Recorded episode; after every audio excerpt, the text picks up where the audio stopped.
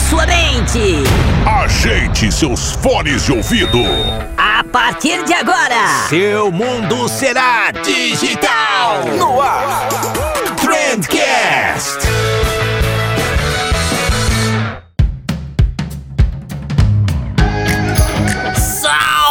Excelentíssimo ouvinte! Seja muito bem-vindo ao melhor podcast sobre comunicação e negócio que você já escutou na sua vida! Eu sou o Vinícius Gambetta, esse daqui é o Trendcast da agência de bolso e hoje a gente vai falar sobre tema sério, mas é um tema sério com uma pessoa que não é nada séria, ela é super divertida. Eu convidei para conversar com a gente a doutora Ujuânia. Ujuânia, eu demorei para aprender como se pronuncia, eu acho que é isso, Ujuânia. é, talvez você não lembre de nome, mas a Uju viralizou um tempinho atrás no TikTok, no Twitter também, com um vídeo dela falando em seis idiomas e, e como se não bastasse, né? Quando ela fala português, ela fala com um sotaque incrível, com uma fluência impecável, que parecia demais uma pessoa é, é, é nativa falando português. Então, eu comecei a seguir ela por causa disso. Depois eu vi que ela publica um conteúdo muito legal também. E eu fui conversar com ela lá pelo Twitter e eu descobri que ela é uma pessoa sensacional, cara. Sensacional mesmo. A Uju mora em Nova York hoje, mas ela nasceu na Nigéria e ela tem uma visão muito interessante de mundo. Né? Ela morou em muitos lugares, teve contato com muitas culturas. E aí eu resolvi quebrar o nosso protocolo aqui e conversar com uma pessoa de fora da área de comunicação, de fora da área de publicidade, né? Ela não é marketing nem nada, mas ela tem uma visão muito crítica sobre o racismo no nosso mercado, né? E eu acho mega importante a gente ouvir uma voz de fora para que a gente possa pensar um pouquinho sobre o que a gente vem fazendo, né, no nosso meio. Eu acho que é super importante. Então escuta aí, é um programa bem diferente do habitual, mas com algumas reflexões que eu acho que são super importantes. E se esse tipo de programa não te interessar, né, tá tudo certo, né, sem ressentimentos por aqui, né, o jogo segue, tem outros programas aí pra ouvir, a gente tem cento e poucos programas, cara, né, não, não vai te faltar conteúdo. Fechou? Eu não queria perder a oportunidade de ter essa conversa com o Uji e eu acho que você vai curtir. E antes da gente ir pro episódio de hoje, eu só queria te lembrar mais uma vezinha que quem apoia o Trendcast é a M-Labs, né? Quem apoia o Trendcast de quinta quinta-feira. Nas segundas-feiras só reportei na quinta-feira é a M-Labs. E a M-Labs, inclusive, cara, eu tenho uma novidade da M-Labs pra vocês, é, mas eu não posso dar spoiler ainda.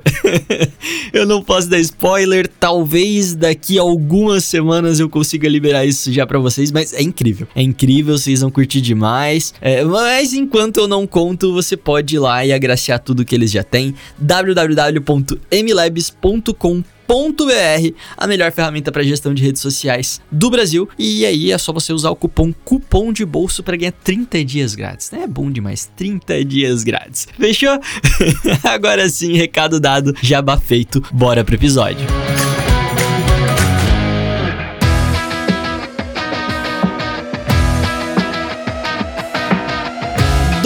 Doutora Ujuânia, seja muito bem-vinda ao Trendcast. É uma honra ter você aqui. Pode ficar à vontade, pode abrir a porta da geladeira, se sinta em casa. Muito obrigada. Pô, que, que bacana ter você aqui. É muito legal. E, inclusive, é, eu falei para alguns amigos que eu ia te chamar aqui. Eles me pediram para conversar com você em seis línguas diferentes. o que vai ser muito difícil porque eu não sei seis línguas. Eu tenho um, inglês bem mais ou menos. então vamos ficar só no português, pode ser? Pode, pode. Inclusive, isso seria um grande prazer para mim, porque eu adoro a língua portuguesa e falar português português, então já tô sorrindo só poder participar dessa conversa. Maravilha. A gente já vai falar um pouco mais de línguas e tal, mas antes eu queria que você se apresentasse para quem não te conhece ainda. Quando te perguntam quem é o Ju, como você costuma se definir? Bom, Sou, sou, mulher negra, sou professora doutora, linguista, é, feminista, lésbica, antirracista e mãe né? Sou uma multiplicidade, né? Como todo ser humano. É, a minha existência não se limita apenas a uma coisa ou outra, né? Então, eu, eu me identifico, né? Por muitas coisas e com muitas culturas, né? Inclusive por causa da minha origem. É, que como você sabe, né? Eu nasci na Nigéria, é, mas eu vim aqui aos Estados Unidos, onde eu, eu moro, né? Eu, eu vim com apenas 10 anos de idade. Então já me considero mais americana que qualquer coisa, mas uma americana étnica, digamos, né? Porque eu tenho essa ascendência né, nigeriana e também é, trinitária, né? A minha mãe é caribenha, de, é, Trindade e Tobago. Olha só que legal. Caramba, então é uma mistura já começou cedo já essa mistura, né? Pois é. Já, e as pessoas perguntam onde foi que essa sopa foi feita, né? Os meus, os meus pais se conheceram foi na Inglaterra. Olha só, então, caramba. É... Então Trinidad e Tobago, Nigéria, Inglaterra. Isso. como, como, que aconteceu essa história aí?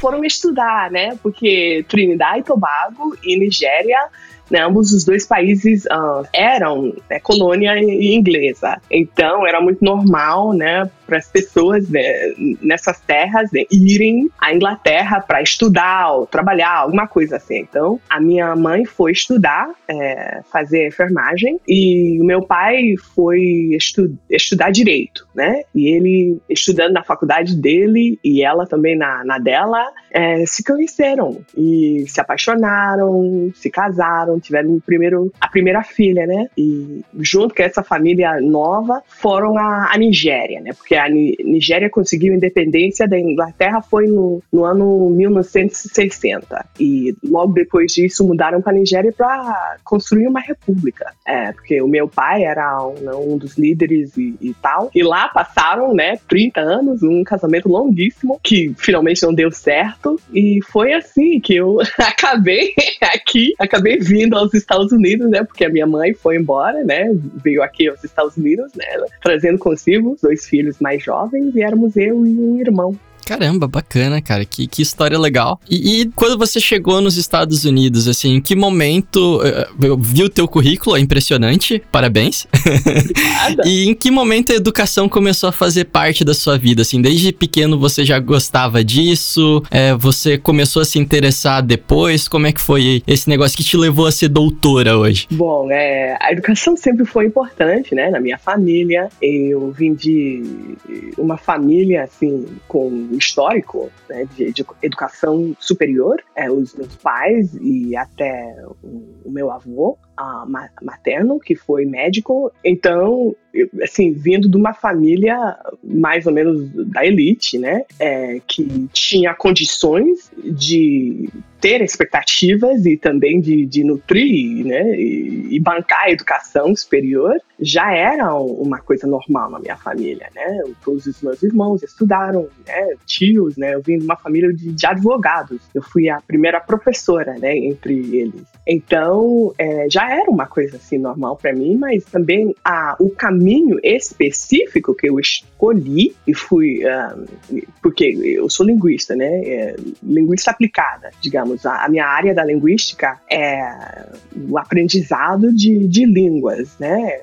Investigo, examino como é que as pessoas aprendem né, novas línguas. E essa parte, né, esse caminho, como eu falei, essa jornada que eu escolhi foi por experiência familiar, né, a cultura, né, e a educação fortíssima que eu consegui. Tudo isso nutriu esse meu interesse e essa minha fascinação inata pelas línguas, né? E tendo uma família que podia apoiar isso, eu, eu fui estudando, estudando em instituições boas, né, que também podia me dar oportunidades, né, para seguir as minhas paixões. E, e assim que tudo assim se deu para mim entendeu? Então, eu, eu digo que foi uma mistura entre um âmbito no qual eu nasci, né, as pessoas de, de, de quem eu vim, né? E também um mundo em que eles me colocaram, né, para me desenvolver e para é, avançar, né, nesse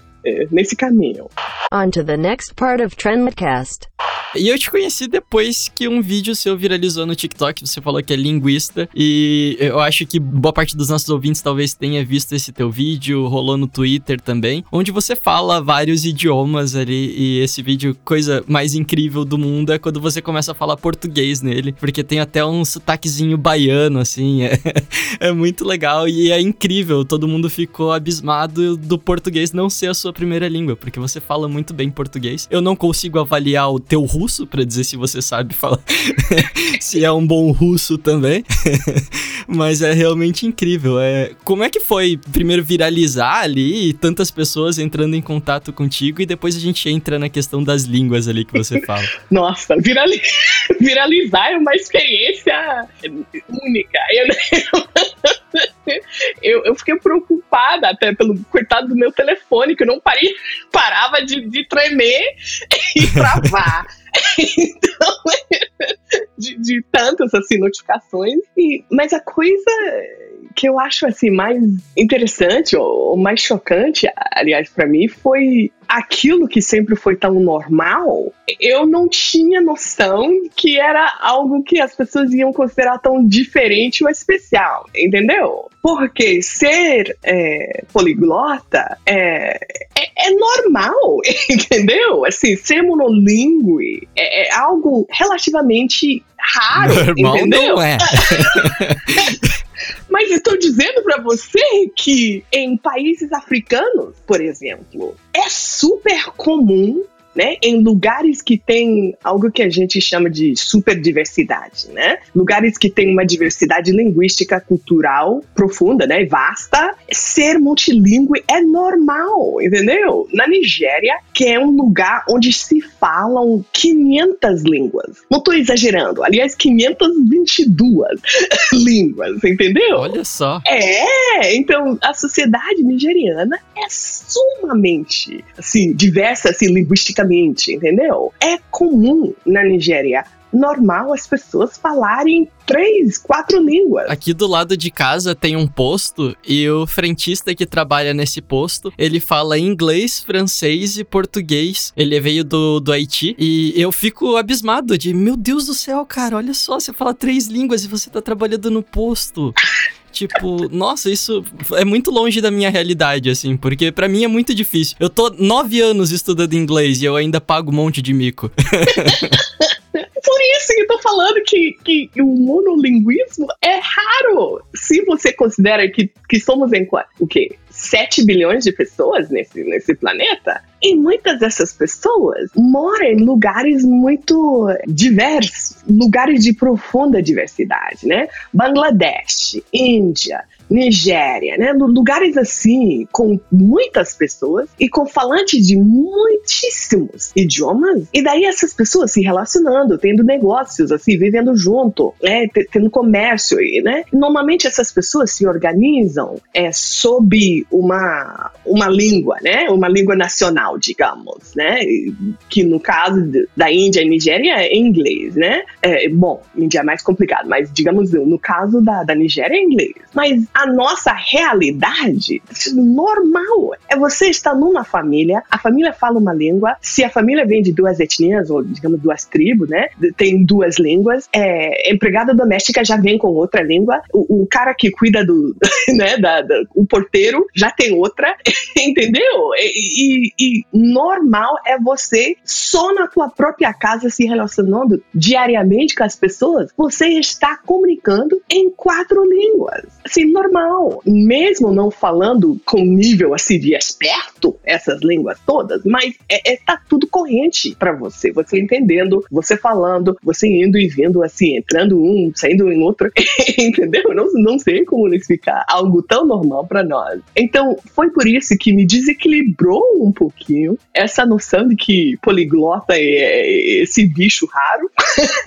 Quando, e não poliglota é muito comum em lugares, digamos, que tem essa diversidade linguística. E esses lugares são muito comuns, entendeu? O que esses lugares não têm, digamos, é o poder internacional e cultural para ser lugares considerados, assim, digamos, hegemônicos os Estados Unidos, por exemplo, né, o americano, digamos, um comum e corrente, né, é, é mono, monolíngue, se considera, né? E pelo poder assim, cultural dos Estados Unidos, temos essa ideia que uma pessoa que apenas fala uma língua é, é normal. Mas falando em, tipo, em termos de população mesmo, ou de, de, de cultura, de realidade mesmo, até nos próprios Estados Unidos, tem muitos multilingües aqui e poliglotas. Mas os que são considerados, tipo, a visão do que é americano, não fazem parte dessas culturas, entendeu? E por isso que tem essa fama, essa reputação né?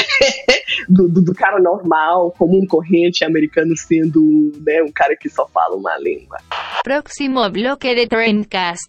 Eu acho que o brasileiro também é, é muito difícil isso, né? Até por causa da, da falta de educação, talvez a gente tenha uma boa porcentagem da população que vive ali à, à margem da miséria, né? É, se eu não me engano, agora é 5% ou 7% da população que fala um segundo idioma. É, tipo, muito pouco, assim, realmente. É, no Brasil, por esse motivo, né? Nos Estados Unidos, talvez seja por um preciosismo cultural mesmo, porque já tem um pouco mais de, de acesso a, a esse tipo de coisa. É, realmente não sei. acesso, porque tem dois lados, né? Porque tem o lado de que você vai adquirir outras línguas através do estudo. E daí você vai fazer, ou através de, de do poder, né, de poder viajar a outros países, por exemplo. Não tem muitas pessoas que na própria comunidade têm acesso a, a, a, diversas línguas, entendeu? E até no Brasil eu diria a mesma coisa. As pessoas que moram na fronteira, os indígenas, por exemplo, né, as pessoas que moram em comunidades, né, onde tem várias pessoas e, e tipo trânsitos culturais, digamos, né? intercâmbios interculturais, né? Tem essa população no Brasil também, mas o bilíngue no Brasil que tem atenção, recebe atenção e legitimidade por ser bilíngue é o cara que estuda, né? O cara que fez FISC, sei lá o quê, o cara que, que viajou no exterior para aprender, né? Mas eu estou dizendo que tanto nos Estados Unidos quanto no Brasil, há populações, populações e comunidades é, multilingües que não recebem atenção por não ser elites e também por não ter o bilinguismo deles considerado algo de valor.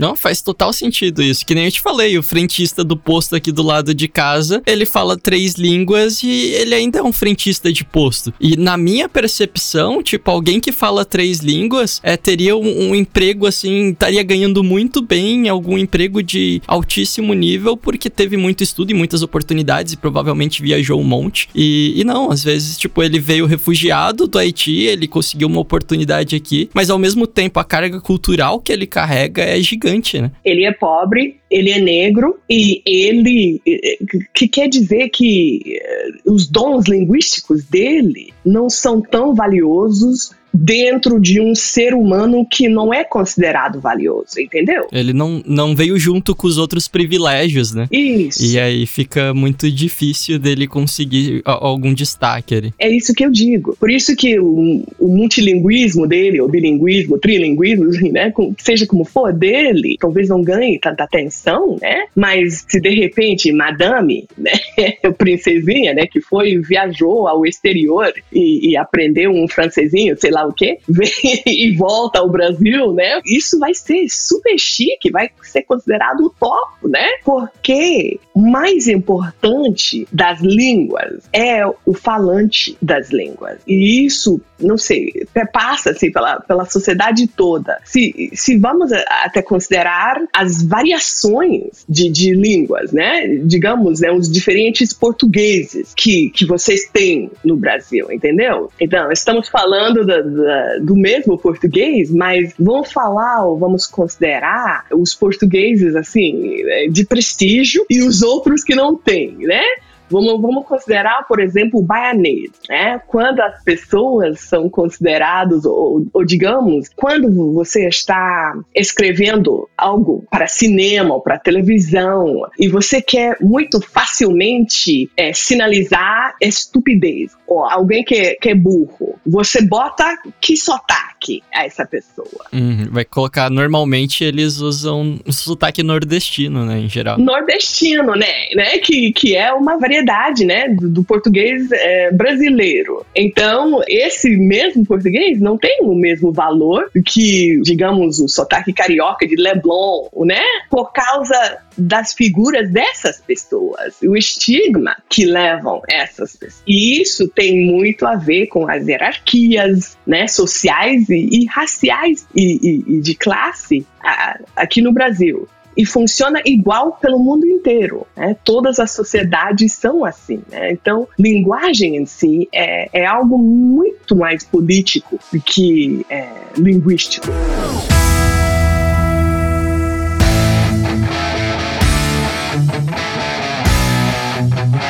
É, mas só pra gente deixar os ouvintes com um pouquinho de inveja agora, quais são os idiomas que você fala, só pra, pra gente relembrar aqui?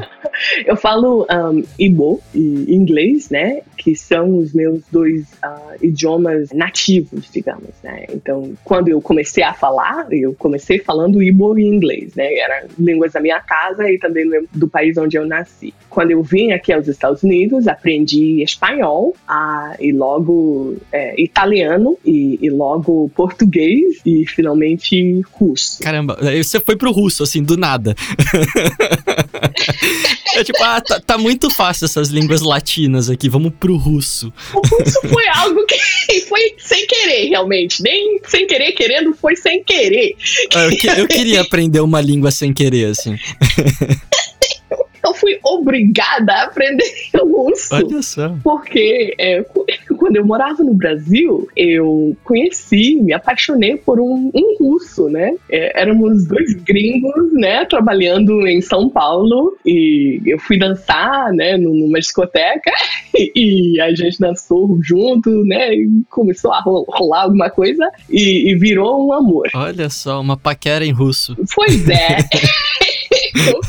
Mas a gente falava inglês junto, né? E daí a gente se casou e quando a gente teve o primeiro filho, é, o meu, bom, que agora é ex, né? O meu ex-marido, tava falando em russo com o meu filho. Então, se você pode imaginar, quando meu filho né, chegou a uma idade que ele também tava falando, os dois já conversando em russo e eu fora. E caramba, é muito poder para perder na tua própria casa.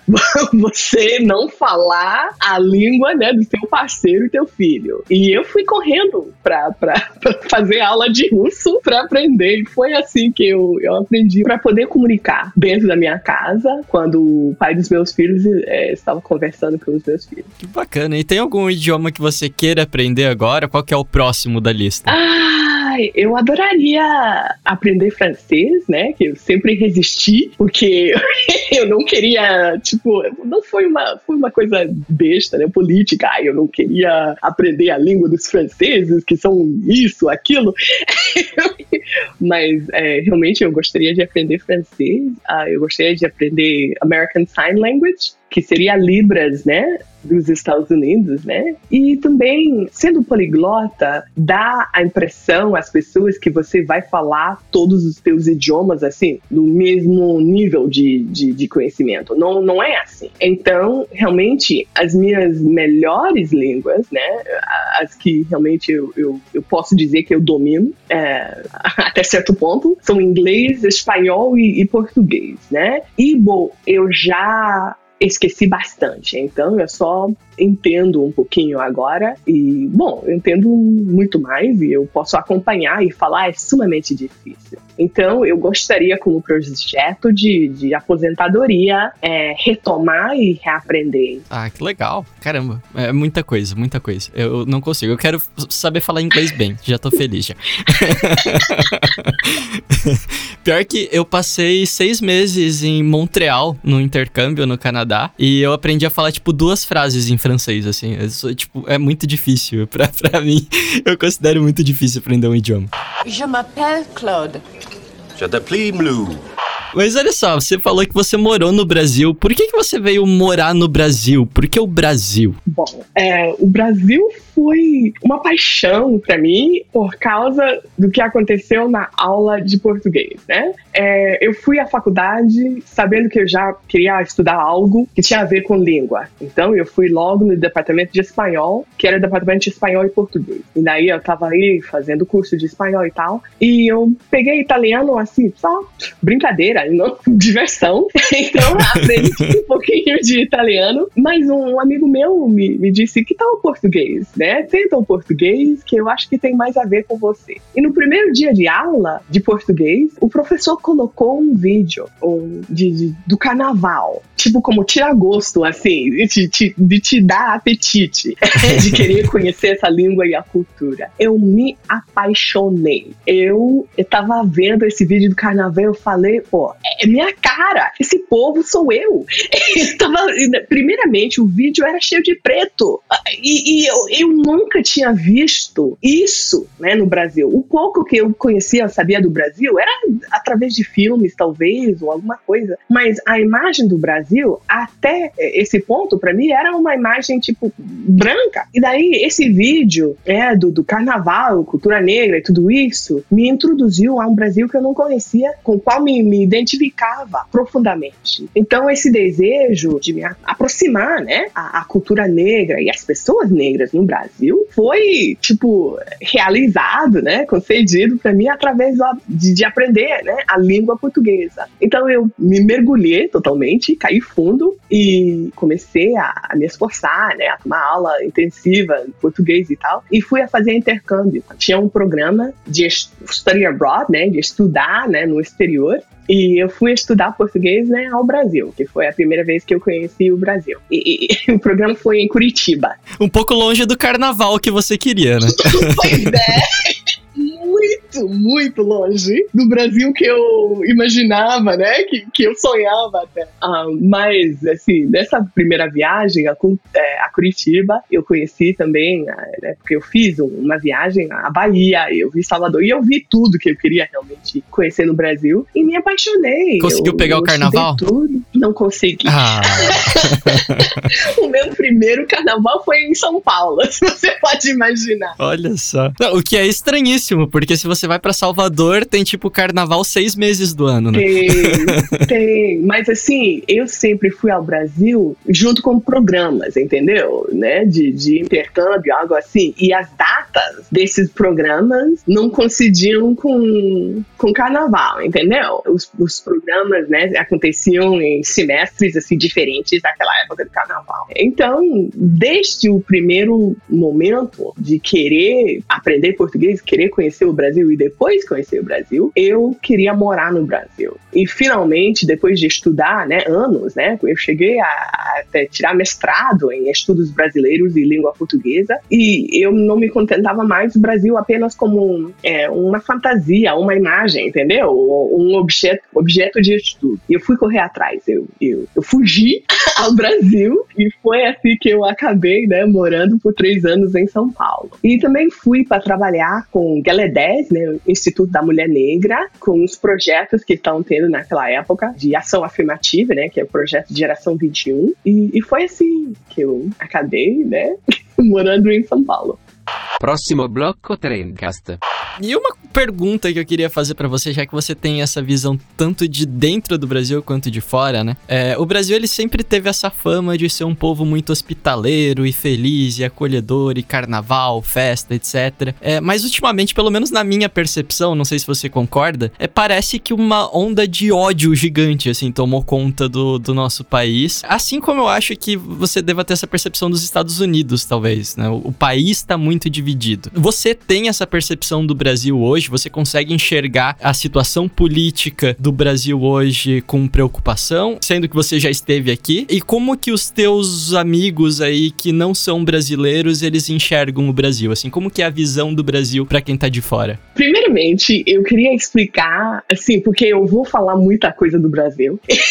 e eu não quero que as pessoas achem que eu não falo de um lugar assim de conhecimento, entendeu? Eu levo agora mais de 25 anos de experiência indo ao Brasil, né? Três desses anos, assim, morando dentro do Brasil, mas, assim, 25 anos indo cada ano, entendeu? E mantendo laços muito profundos, assim, muito estreitos com brasileiros. Então, não apenas tendo vivência no Brasil direta e experiência de, de décadas, né, com o Brasil, eu também estudei, né? Eu, uma das minhas áreas, eu sou brasilianista, né, das minhas áreas assim de estudo acadêmico, né, de escrever tese, pesquisar e tudo isso é no Brasil, especialmente as questões de raça, cultura, especialmente o caso é, da mulher negra brasileira. Então, se você pode imaginar uma experiência de mais de 25 anos, né, indo no Brasil, falando português, lendo muito português, tirar pós-graduação em estudos brasileiros, né? As coisas que eu falo do Brasil não, não são assim superficiais, entendeu? Não vem de um lugar, eu tô apenas falando ou tipo é, impondo a minha visão, a minha experiência de fora ao Brasil. Eu falo não sendo do Brasil, mas conhecendo muito o Brasil, entendeu? Não, você tem mais tempo de Brasil do que boa parte dos ouvintes, inclusive. tem gente bem mais, mais jovem aí que não tem tudo isso de tempo de vivência no Brasil. é, vivência, né? E também convivência com brasileiros, com outros acadêmicos, né? Trabalho junto e trabalho em áreas específicas, né? Então, o problema de ódio no Brasil não é um problema recente, nem dos últimos dias, entendeu? Não, não, não, e não, não foi algo que surgiu de repente os políticos de hoje surfou numa onda, né? Num mar já existente e poderoso do, do, do, ódio. O Brasil, primeiramente, o Brasil odeia negro e o Brasil também odeia. E, na maioria dos casos, negro e pobre junto, entendeu? Tipo, é, essas duas identidades, como eu falei, o ser humano não é uma. Tem uma sobreposição muito grande, né? Boa parte da população Isso. negra é pobre também. É pobre também. Então, se falamos assim sobre o, o presidente que o Brasil tem hoje. E se, se vemos a, a, a campanha, se lembramos a campanha dele, com a metralhadora e tudo isso, e, e, falando do bandido, vamos catar bandido, vamos matar bandido, né? Qual a, a imagem do bandido no Brasil? A imagem de quem? Entendeu? É, é, é a imagem do negro. Então, estou dizendo que o Brasil é um país com pessoas lindas, é, é, acolhedoras, assim, com o coração grandíssimo. Eu fui super bem recebida e tratada e, e continua sendo no Brasil. Mas o problema de ódio, o problema da violência, especialmente contra o negro, é o problema do racismo no Brasil. Não é algo que hoje, né? Podemos dizer que foi algo recente é, pela política. Eu digo que a política e os políticos que temos hoje se aproveitaram de algo que já existia no Brasil. E lembra aquele show Sai de Baixo. Uhum, lembro sim. E tinha a, aquele loirinho que, que falava seco. Qual é que é o nome dele? É, o Miguel Falabella é o ator, mas eu é, não... É, Miguel, é, mas... e o cara falava sempre, odeio pobre. Uhum. então, e, e, era tipo a piada normal dele, né? Que ele sempre, ah, e, e chega e tem, teve alguma experiência na rua, ah, odeio pobre, e tá, tá, tá, tá, eu tenho nojo de pobre. E, e, todo mundo ria, né? Porque era comédia. Mas essa noção de ódio ao pobre é muito comum no Brasil, né? Se vê no tratamento, se vê nos sistemas, se vê em como a, as instituições e a sociedade em si se organiza. Следующий блок Trendcast. Então, por isso que eu, eu digo que é, é sim algo parecido com outros países. Um, por exemplo, nós que estudamos é, racismo né, é, em, é, na sociedade, temos três sociedades, três países que são tipo the axis de, de apartheid né, racista, e são é, os Estados Unidos, África do Sul e o Brasil. O Brasil tem esse mito de, como é que é? Democracia racial, harmonia, um país que, que, que não, não tem esses problemas, o um país que todo mundo se ama e tá, tá, tá. Quando estudamos racismo, somente quando estudamos racismo, assim, em, em termos, assim, de sistema, de estrutura, estrutura física, geográfica, então. Planejamento urbano é um projeto de profundo racismo. Então, vemos que o Brasil cabe muito facilmente dentro disso, fora dessa noção superficial e falsa de que vocês não sofrem desse problema. Sofrem sim, e muito. Porque se negam de reconhecer que há diferenças e hierarquia de raça e de cor no Brasil. E se vocês, assim, negam até reconhecer que essas diferenças existem, daí não, daí não, não vão dizer que é problema, daí não vão resolver problema, entendeu? Então, a, a negação dos problemas, do ódio, da violência, essas coisas, também é uma maneira de prevenir que haja solução, entendeu? A visão que a comunidade leiga tem do Brasil é a visão que a mídia, né, que a sua área de comunicação passa e promove, né, do Brasil, que é um país de gente linda, praia, né, paraíso e tudo isso. Então, o pouco que as pessoas realmente sabem do futebol, né, o, o pouco que as pessoas, quando sabem alguma coisa do Brasil, é isso que vocês né, vendem para fora, que é carnaval, é mulata e, e essas coisas. Total, concordo completamente contigo. E como você falou, boa parte disso vem da mídia, né? E aqui eu acho que a gente pode entrar é, um pouquinho mais nesse tema aí que aparentemente vai ser polêmico. Porque quando eu te convidei para participar do programa, eu te falei que a gente falava muito sobre publicidade, negócios, marketing aqui. E você deu uma olhada no nosso perfil e você falou: Ó, oh, eu, eu quero criticar o mercado.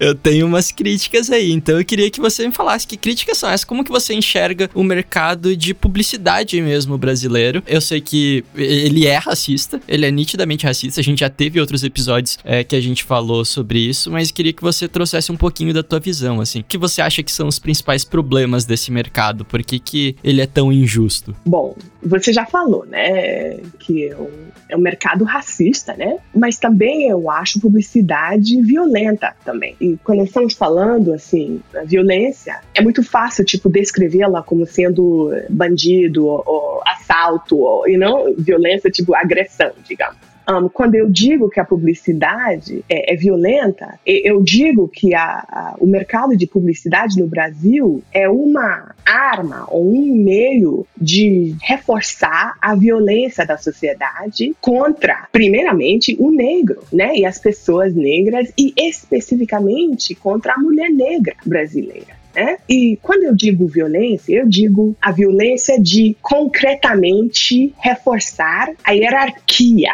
supremacista branca no Brasil, entendeu? É, o, o, mercado de publicidade é uma é arma assim fortíssima de concretizar na, nas cabeças das pessoas quem é que vale no Brasil e quem não vale. E, e essas noções de quem é importante, quem merece atenção, quem é lindo, quem é de valor humano, é, é, é, essas mensagens especialmente se estabelecem que algumas pessoas são e outras não são, as mensagens são violentas. Né? É uma maneira de, de avançar e nutrir também né, um, um, poder existente no Brasil, que é esse poder do branco do, do, do elite, então, é, eu tenho uma experiência, assim, do, do, mercado de publicidade, né? Quando ainda estava morando no Brasil e, e com o meu ex-marido, ele trabalhava fazendo design, é, desenho gráfico, eu não sei como se fala isso, mas trabalhando com editora Abril, trabalhando com revistas, mas como freelance. Ele não era empregado da, da editora Abril mas eles assim contratavam ele para desenhar coisas, né, que botavam na, nas revistas. E essas, muitas dessas coisas eram propaganda, né, publicidade também. E eu me lembro que eu sempre falava para ele: bota negro quando você puder. Quando eles te pedirem para desenhar ser humano, desenha preto.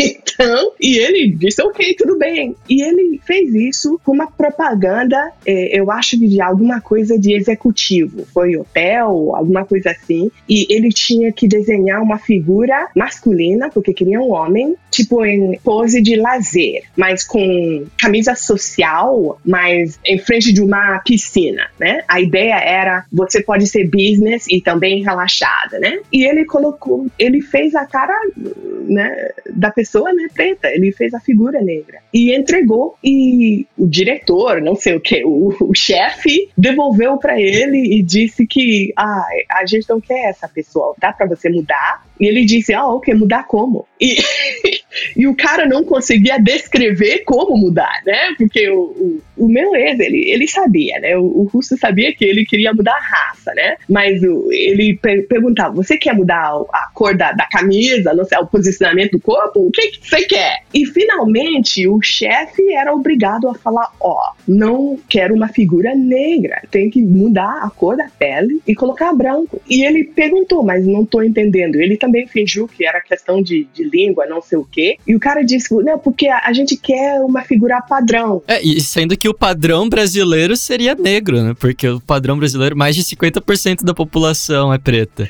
Pois é. é. 56% até 60%, entendeu? E, deixa, descreve como né, preto e pardo. E, e, então ele disse, né? Eu quero ser humano padrão, né? Eu quero executivo normal, né? Para ele, um homem negro não era aquilo, um ser humano normal que podia representar uma imagem universal. Eu acho que isso não é apenas aquele cara trabalhando para aquela revista, não sei, para editora e tal. É o mercado inteiro. O mercado de publicidade cria cultura, cria noções daquilo que é possível, né? Quando a gente critica o mercado de publicidade, é, muitas vezes dizem, bom, a gente apenas está refletindo os gostos ou os desejos ou, né, do, do cliente, ou, ou, ou, estamos apenas retratando a sociedade. Não, vocês criam cultura também. Vocês criam para nós, o público, né? Aquilo que existe, aquilo que, que, que é possível, aquilo que cabe dentro do, do imaginário, entendeu? Ao fazer isso, da forma racista que está fazendo, estão contribuindo 100% a promover a violência racista, de, de manter essas hierarquias de quem é um ser humano normal, legítimo e padrão e quem foge desse padrão. On to the next part of Trendcast. Completamente. E eu acho que esse é um problema que ele começa antes já, desde a formação das equipes das agências de publicidade. É raríssimo hoje você encontrar nas agências ali é, do eixo Rio-São Paulo, que são as maiores agências de publicidade do Brasil, algum superior dentro da agência, algum gerente, algum diretor que seja negro. É raríssimo, raríssimo. Então as pessoas que tomam decisões das campanhas, as pessoas que vão receber prêmio no exterior, etc., são, em geral, homem hétero branco de 50 anos, sabe? É tipo, é esse o padrão das pessoas que tomam as decisões das campanhas publicitárias. Homem hétero, branco, elite também, né? E rico. não, não podemos esquecer disso. Exato. Homem é. hétero, branco e de rico, né? Esses já são ricos, mas ou de classe média alta aí. E eles vão, obviamente, refletir essa visão de mundo dentro das peças, dentro das campanhas publicitárias que eles criam, né? E aí, quando uma marca tenta fazer alguma coisa diferente, eu lembro, não sei se você chegou a acompanhar, mas o Boticário fez um tempo atrás, eu acho que era uma campanha de Dia dos Pais, não lembro, mas que eles fizeram uma campanha inteira negra, tipo um comercial inteiro com pessoas negras, e foi extremamente criticado. E tipo, caramba, por quê? não, não faz sentido. Eu me lembro disso, eu me, nossa, eu me lembro da polêmica, né, nas redes sociais, e eu me lembro é, de um argumento muito comum que as pessoas, né, levantavam é, as pessoas diziam que isso era divisão né, social, porque e, que, e era racista ter apenas negros, hum, né? É o racismo reverso, e, né? E, o racismo, como se tivesse uma forma normal de, de ser racista. Uhum. Você está sendo racista ao contrário. uhum. Tem racismo legítimo e tem esse outro. então, um, eu falei, mas nossa, como alguém pode abrir a boca e dizer que quando você me mostra só preto, né, num comercial, é, é, é você está sendo é, racista e divisivo, está é, fornecendo divisão, né, desunião, eu não, sei, né?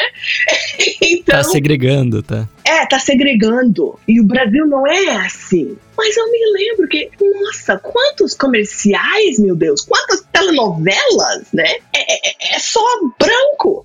E essas, essas pessoas jamais falariam que isso é racista, ou isso está pro, promovendo divisão, desunião, ou isso não representa o Brasil. Mas quando você bota a imagem de negra, né, para ocupar o que as pessoas interpretem como um, uma posição é, superior, aí é problema. E aí é racista. Porque você está dizendo que o, a, né, o modo normal, né, que é a supremacia branca, você está desafiando isso. Está dizendo que é racista.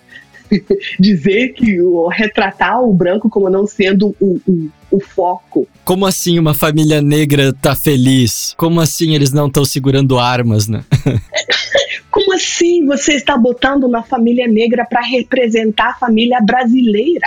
O, o, problema era esse, porque feliz dia dos pais. Ó, oh, essa família. Quando você diz, você está dizendo, ó, oh, família normal, ó, oh, família padrão. E as pessoas que não aceitam isso né? É, as pessoas estão revelando seu racismo. Porque aceitam quando você bota pai branco como sendo pai de todos, right? Então, e, e, é e também outra coisa que as pessoas fazem é dizer tipo, nossa, o Brasil é tão miscigenado, tem, né? Todo mundo tem um, como é que é, pé na cozinha, uhum. todo branco. Não foi o FHC que falou isso? Eu tenho pé na cozinha. É, eu acho que falam pé na senzala, é até mais forte o negócio. Não, o, foi um Fernando Henrique Cardoso que estava falando sobre né, a família dele, eu não sei o que, as pessoas, e ele disse: Eu tenho pé na cozinha. Ele Olha disse. só. Mas eu já escutei muito a expressão tenho pé na senzala. Pé na senzala, tudo bem. Mas ele, porque eu me lembro, porque as pessoas estão, os negros estão dizendo: bom, se o FHC tem, tem pé na cozinha, eu tenho pé na sala. então, é.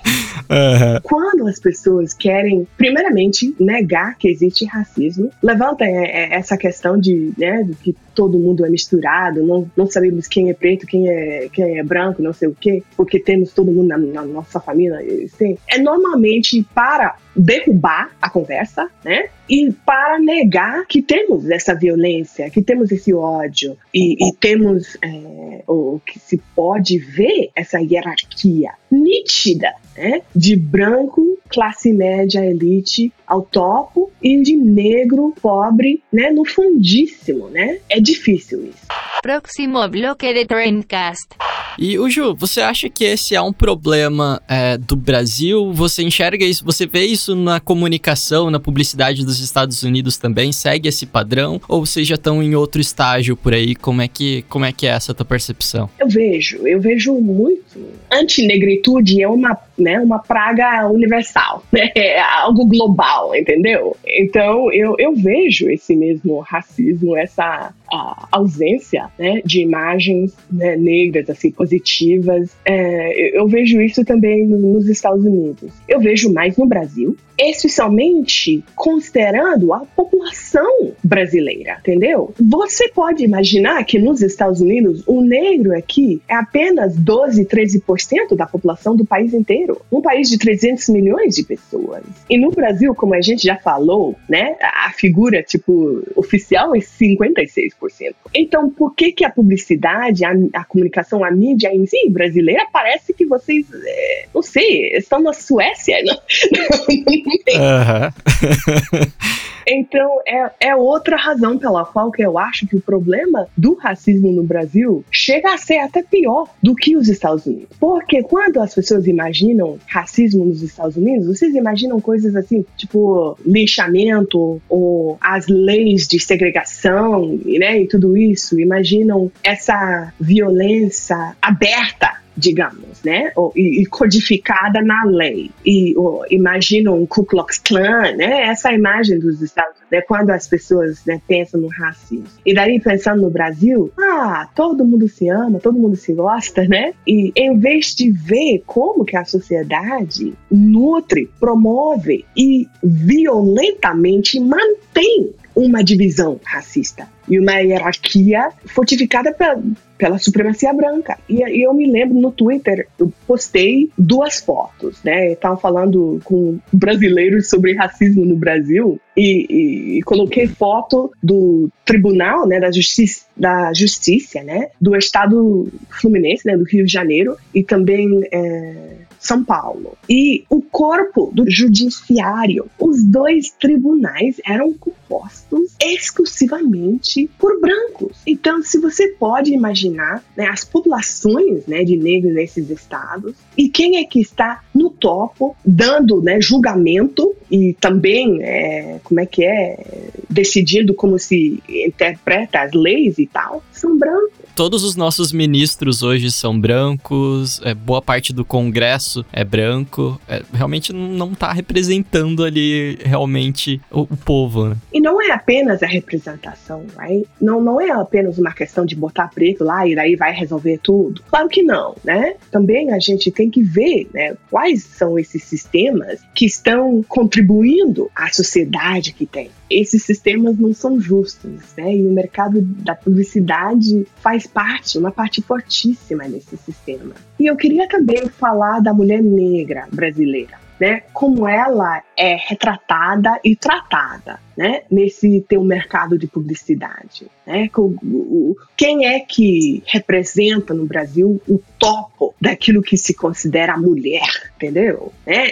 Quem é que representa a imagem né, é, mais favorecida, ideal, né? o modelo de, de quem é quem no Brasil? Né? Não é a mulher negra. E isso tem muito a ver com as práticas desse mercado que se encarrega né, a, a, tipo, interpretar a cultura brasileira e, e dizer e mostrar visualmente ao Brasil os valores, né? E os seres humanos que são mais valorizados. Total, total. Eu acho que é, é uma escala, né? Uma escala de segregação, assim. Você tem o negro, você tem o negro e pobre, você tem o negro, pobre e mulher. Vai, vai, vai aumentando cada vez mais, assim. É terrível isso, que é, é muito injusto, na verdade, né? E é mentira também, Vinícius. Eu queria né, dizer fortemente que ao ignorar a mulher negra na posição dela como símbolo de beleza, por exemplo, é uma mentira. Excluir excluir a mulher negra dessas considerações ou colocá-la numa posição inferior é negar o que é real, que é a mulher negra é lindíssima,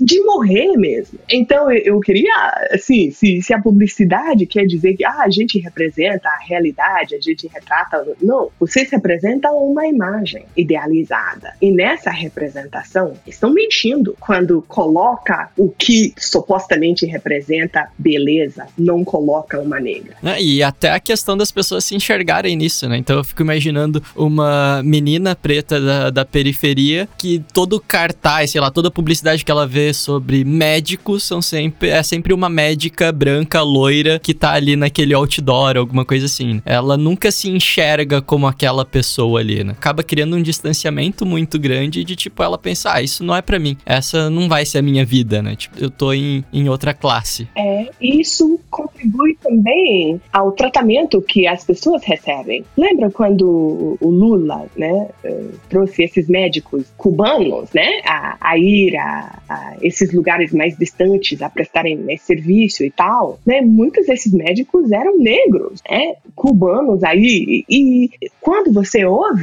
esses médicos falando sobre suas experiências em, em cidadezinhas e, e coisas assim, tipo uma corrente, algo muito comum entre as falas de muitos desses médicos era um racismo profundíssimo de, de chegar nesses lugares e as pessoas não acreditarem que eram médicos e as pessoas não quererem, assim, serviço ou as pessoas, assim, até tratarem muito, muito mal esses médicos porque não, não era algo que cabia no imaginário, assim, no, no, no sentido do que é normal para essas pessoas que preto e médico podia misturar em alguma forma.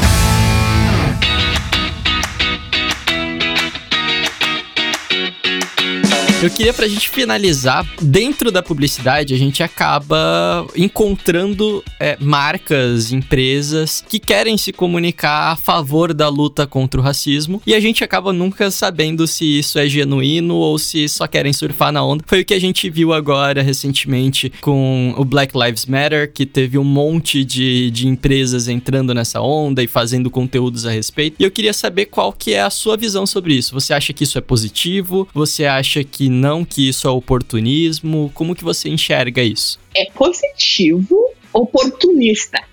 é algo positivo, porque, mas na mesma vez é, é aparente, é, é, claramente oportunismo, né? Pô, especialmente quando você vê essas empresas, né, gritando Black Lives Matter, né? E você vai ver é, é, o corpo executivo deles, ou, ou, quem é que trabalha lá, qual, qual é o, o, o, trabalho que já fizeram antes, né? E você vê, não vê nenhum negro, nada positivo, não, nada. E de repente agora estão abrindo a boca para falar Black Lives Matter. E também algo que me surpreendeu foi essas empresas, assim, digamos no Brasil dizendo Black Lives Matter, em vez de vidas negras importam, né? Porque Black Lives Matter não, não foi uma coisa de hoje, entendeu? Não, não surgiu apenas agora ou recentemente com é, essa morte de, de George um, Floyd. Black Lives Matter e o movimento de, de vidas negras importam já existe no Brasil e falando e é, tentando criar consciência sobre o caso brasileiro, né? De, dessa violência, desse, de, desse racismo e tal, e desvalorização da vi, das vidas negras.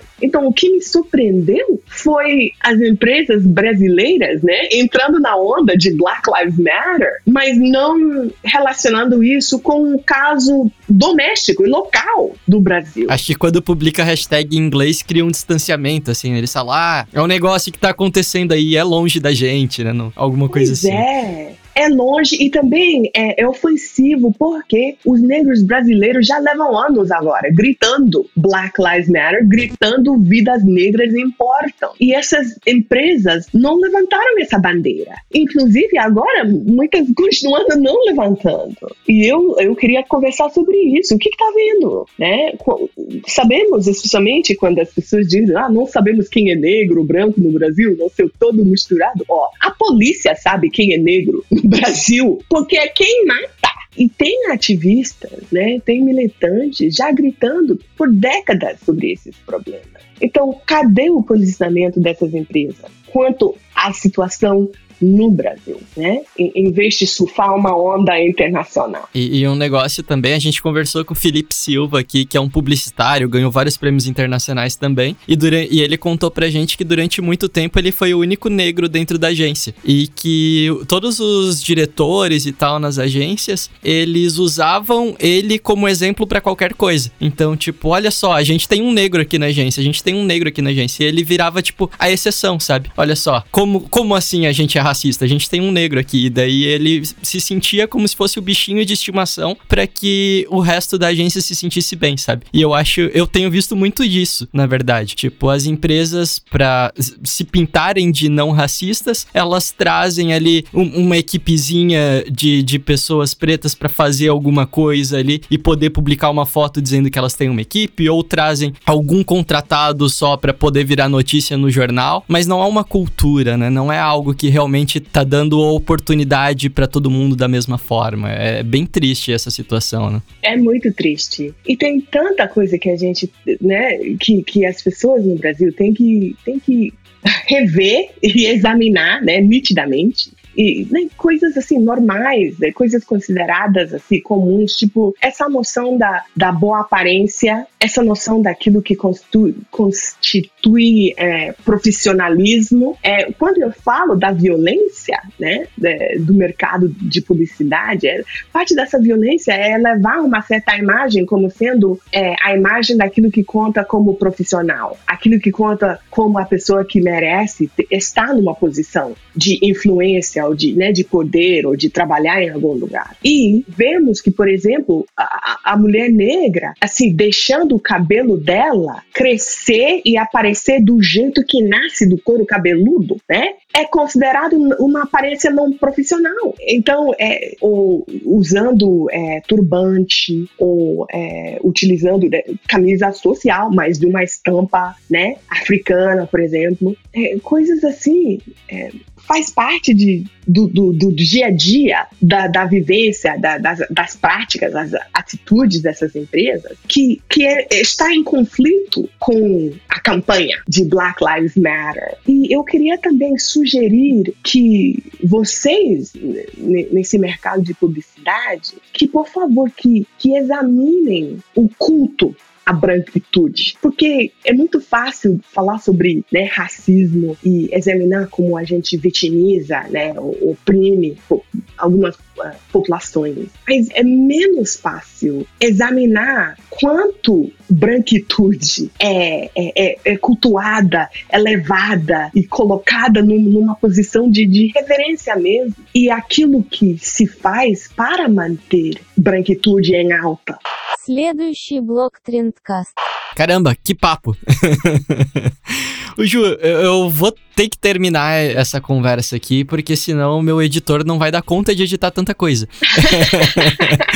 Tá Mas, poxa, eu, eu gostei demais. Eu só queria te perguntar agora, depois de tudo isso que a gente conversou, é se você se considera uma pessoa otimista com o futuro, tanto do Brasil quanto dos Estados Unidos. A gente tá passando por uma onda aí, acho que, que bem complicada. Mas você se considera uma pessoa otimista? Você. Ou não? Eu acho que, ah, não, daqui ih, vai piorar muito as coisas ainda. Eu não sei, eu sofreria muito na vida se eu não fosse uma pessoa otimista, viu? Eu, eu me mataria. Porque não, não vai ter, assim, por que continuar a viver se você acha que, que tudo vai continuar sendo ruim, entendeu? Eu tenho espera, eh, esperança e eu tenho muita fé, né? Eu não tenho fé religiosa, mas eu tenho fé no ser humano. E eu tenho fé, realmente, nos jovens. E eu estou assim, muito impressionada com o trabalho, o, de, de desenvolvimento e de mudança social que as pessoas jovens estão fazendo, especialmente na, nas redes sociais. E, e eu tô vendo, né, a woke culture, né? É, eu não sei como se como se traduz woke? Tipo, uma pessoa é, woke é uma pessoa desperta, uma pessoa que, que não tá mais dormindo, é, uma pessoa que já enxerga as coisas e, e, e como realmente são e, e está. Eu tipo, diria que essas são pessoas que têm uma maturidade grande. que... uma conscientização, eu acho que eu falei. Falaria, né? Então, eu tô vendo. Dá pra dizer que as pessoas acordaram pra realidade. É, né? Acordaram pra cuspir. Então, eu, eu, eu diria que tem muitas pessoas já conscientizadas, né?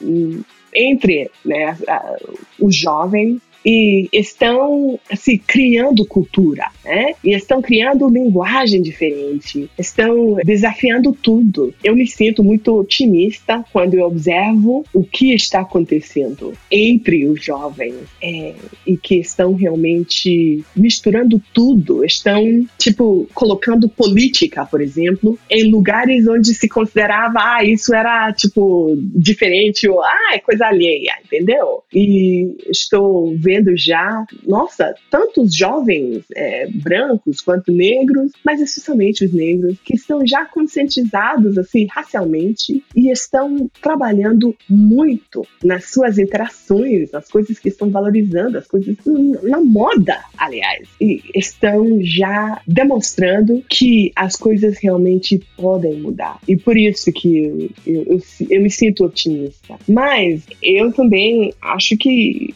os poderes que sejam são muito poderosos também, né? Se não, tipo, agarramos a oportunidade que temos agora com essa atenção que vidas negras importam, né? Black Lives Matter está tendo, se não agarramos né, essa oportunidade e, e outras também, e se não lutamos realmente contra fascistas, né, os autoritários, né, tudo isso, eu acho que o trabalho vai, vai sendo mais e mais impossível. Perfeito, mas acho que acho que começa pela gente, né? Acho que se todo mundo que estiver escutando a gente agora fizer a sua parte, tá, tá mais do que suficiente já. Следующий блок Trendcast. O Ju, muito obrigado por ter participado dessa conversa aqui. Muito feliz de ter conhecido. Eu acho que foi o primeiro meme que eu conheci da internet. Não, não dá pra dizer que foi um meme, né? Você só viralizou. Mas é uma celebridade, uma web celebridade Que já. Muito obrigado por ter topado essa conversa, foi, foi incrível mesmo. Com certeza eu vou te chamar aí pra gente conversar em outras oportunidades, beleza? Brigadão mesmo. Obrigada, Vinícius. Agradeço muito. Me diverti bastante nessa conversa. Show de bola. E pra gente finalizar então em alto estilo, você pode dizer tchau pras pessoas, pros nossos ouvintes em todos os idiomas que você fala? Tá bom. Aliás, eu posso até fazer melhor. Eu posso dizer eu te amo Olha só. em todos os idiomas que eu falo. Por né? favor, vamos lá Ah, então. Em inglês, I love you. Em português, eu te amo. Eu amo vocês demais. Em espanhol, eu te amo. Ah, em italiano, te voglio bene. Em igbo, afro-gnaya. E em russo, я тебя люблю. Olha só. muito bom, muito bom mesmo. Sensacional. Obrigado, Ju. Tchau, tchau. Tchau, tchau. Trendcast, um oferecimento M-Labs. Toda a gestão das suas redes sociais em um só lugar. Trendcast, uma produção da agência de bolso, edição BZT.